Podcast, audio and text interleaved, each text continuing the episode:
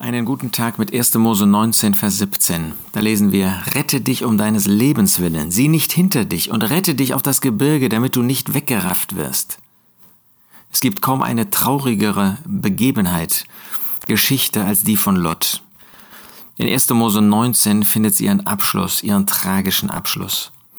Lot hatte ein Leben geführt, erst an der Hand von Abraham. Und das ist gut, dass wir Gläubige haben, die uns an die Hand nehmen. Dass wir Gläubige haben, die unser Vorbild sind, denen, mit denen wir zusammengehen, ähm, denen wir hinterhergehen, wenn sie uns zu Christus führen, wenn sie uns zu Gott führen. Abraham hat ein Leben geführt, das zur Ehre Gottes war. Natürlich, auch er hatte versagt, das hatte Lot gesehen.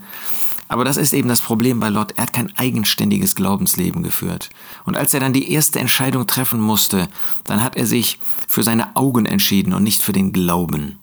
Und so ist er Schritt für Schritt weiter in die Welt gegangen. Ist das vielleicht dein Leben? Ist das vielleicht dein Lebensweg? Am Ende war er dann in Sodom angekommen, dieser bösen Stadt voller Unmoral. Aber Gott ließ ihn nicht. Gott lässt auch dich nicht. Er geht dir nach. Gott liebt dich. Gott möchte dich nicht im Elend versacken lassen, umkommen lassen. Und so ist er auch hinter Lot hergegangen. Da gab es einen, der für ihn gebetet hat. Abraham. Gerade derjenige, der ein gutes Glaubensleben führte, der hat auch ein Herz für ihn gehabt. Vielleicht sind es deine Eltern, vielleicht sind es deine ehemaligen Freunde, vielleicht ist es jemand aus dem Umfeld deiner Familie. Sie beten für dich, sie haben ein Herz für dich. Sie wollen nicht, dass du geistlich, moralisch umkommst, dass du in der Unmoral versackst, dass du mit einer Freundin, mit einem Freund dein ganzes Leben wegwirfst. Und dann ruft Gott noch einmal, rette dich um deines Lebens willen, ruft er Lot zu. Lot verliert alles. Seine ähm, Schwiegersöhne, Schwiegersöhne lachen ihn aus. Äh, seine Töchter, die verheiratet sind, bleiben und kommen im Gericht um.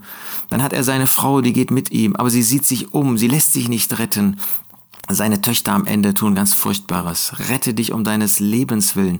Dein Leben ist so viel wert. Willst du es wirklich wegwerfen? Willst du es wegschmeißen? Was äh, willst du vor Gott sagen am Ende deines Lebens? Ähm, wirst du deine Ehe weg, deinen Ehemann, deine Ehefrau einfach wegwerfen, sieh nicht hinter dich, äh, mach einen Neuanfang, geh nach vorne, geh mit dem Herrn, du kannst einen Neuanfang machen, du kannst Buße tun, du kannst umkehren damit du nicht weggerafft wirst. Vielleicht führst du ein Leben, was äußerlich hervorragend, herausragend ist, wo man den Eindruck hat, da ist doch alles bestens, aber in dir kannst du nicht glücklich sein auf solch einem Weg des Lot, auf einem solchen Weg ohne den Herrn, ohne Gott. Lass dich noch einmal aufrufen durch dieses Wort zu Lot. Rette dich um deines Lebens willen, sieh nicht hinter dich. Rette dich auf das Gebirge, damit du nicht weggerafft wirst.